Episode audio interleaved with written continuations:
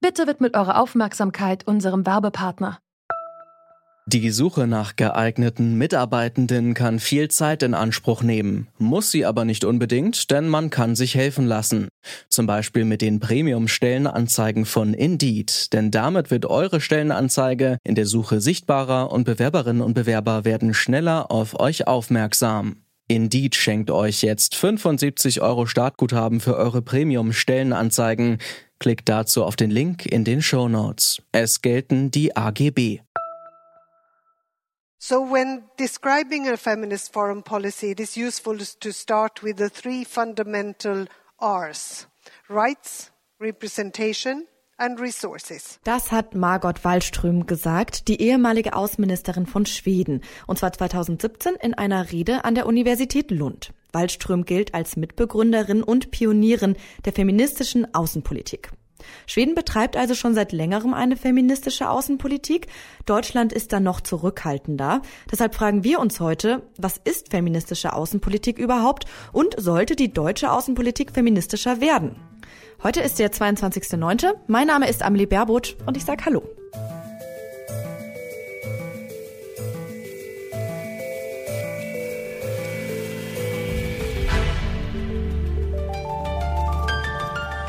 Zurück zum Thema. Wir sprechen heute über feministische Außenpolitik. Sie beschreibt ein etwas abstraktes politisches Konzept. Es geht grob darum, dass das Wohlergehen von benachteiligten Gruppen in der internationalen Politik gestärkt wird. Leider gehören ja auch immer noch Frauen zu den benachteiligten Gruppen. Auch ihre Stimmen sollen gehört werden, zum Beispiel bei Friedensverhandlungen. Dort wird die Perspektive und Lebenswirklichkeit von Frauen oft übersehen. Ja, denn Außenpolitik wird immer noch oft von Männern dominiert. Feministische Außenpolitik will unter anderem das ändern. Das klingt alles erstmal schön und gut, aber eben auch etwas nebulös und unkonkret. Deshalb spreche ich jetzt mit Nina Bernarding. Sie ist Co-Direktorin der internationalen NGO Center for Feminist Foreign Policy in Berlin. Hallo. Hallo. Eine Studie vom International Peace Institute belegt, dass ein stabiler Frieden 35 Prozent wahrscheinlicher ist, wenn Frauen am Friedensprozess beteiligt waren. Sind Frauen die besseren Diplomatinnen? Nein, Frauen können genauso schlechte Politik machen wie Männer.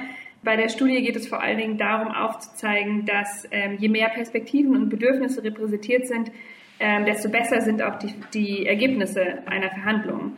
Feministische Außenpolitik soll gewalttätige Machtsysteme enttarnen und durchbrechen. Wie genau kann man sich das vorstellen? Wie soll das gehen?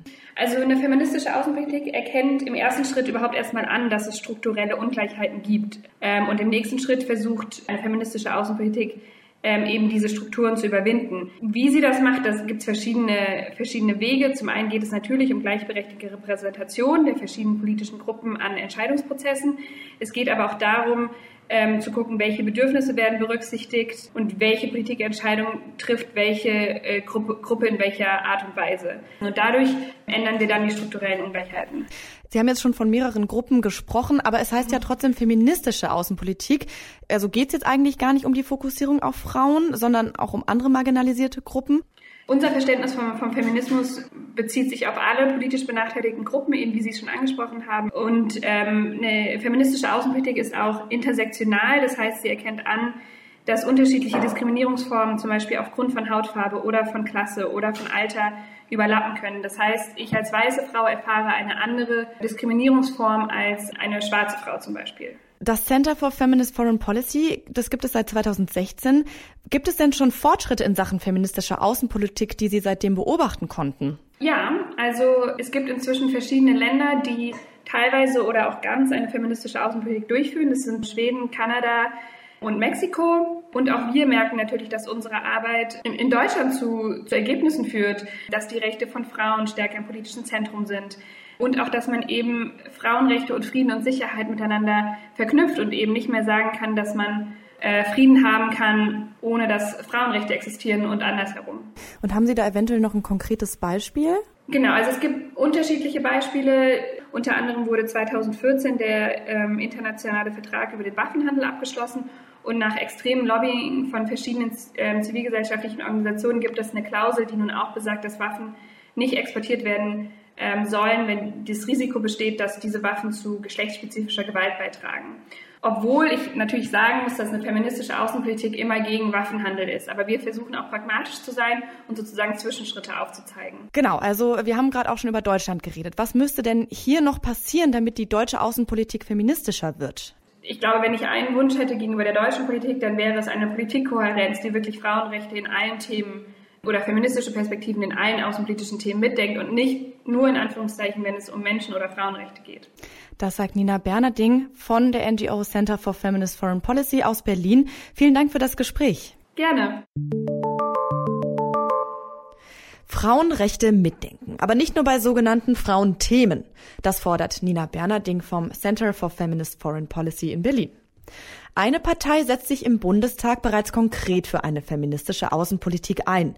Die Grünen haben letztes Jahr einen Antrag gestellt, der heißt Feministische Außenpolitik konsequent umsetzen, Gewalt und Diskriminierung überwinden, Geschlechtergerechtigkeit und Menschenrechte weltweit verwirklichen. Unter anderem wird Außenminister Heiko Maas darin aufgefordert, mehr weibliche Diplomatinnen einzustellen, denn die Quote von deutschen Botschafterinnen liegt nur bei 13 Prozent. Eine weibliche Außenministerin hat es auch noch nie gegeben. Agnieszka Brugger ist Bundestagsabgeordnete von den Grünen und hat den Antrag im letzten Jahr mit unterzeichnet. Mit ihr spreche ich jetzt darüber, was sich seitdem getan hat. Letztes Jahr haben Sie gefordert, dass schleunigst mehr Frauen in hohe Positionen im Auswärtigen Amt eingestellt werden sollen. Die Quote war damals wie heute 13 Prozent. Äh, hat sich dann seither irgendwas getan?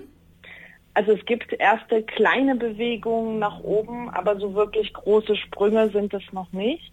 Und zu einer feministischen Außenpolitik gehört für uns nicht nur, dass die Repräsentanz von Frauen in diesem Politikfeld, was nach wie vor sehr stark von Männern dominiert wird, verbessert wird, sondern dass es auch bei der Themenbreite ja um Frauen und ihre Belange und auch um die Belange von marginalisierten Gruppen gehen muss. Denn wenn man so mit dem Blick der traditionellen Außenpolitik auf die Konflikte und Krisen dieser Welt guckt, dann fallen sehr viele Themen hinten runter, die ähm, Frauen betreffen und auf die dann nicht die richtigen politischen Antworten gegeben werden können.